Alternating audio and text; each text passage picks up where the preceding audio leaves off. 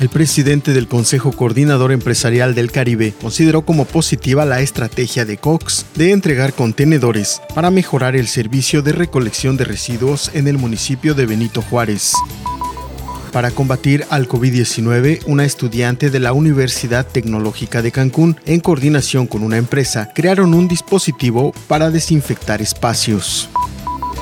la lactancia materna obligatoria al menos por seis meses, el cuidado de la salud mental y el impulso de la actividad física sistemática en las escuelas hasta de una hora y media diaria debe incluirse en la ley para la nutrición y el combate al sobrepeso, obesidad y trastornos de la conducta.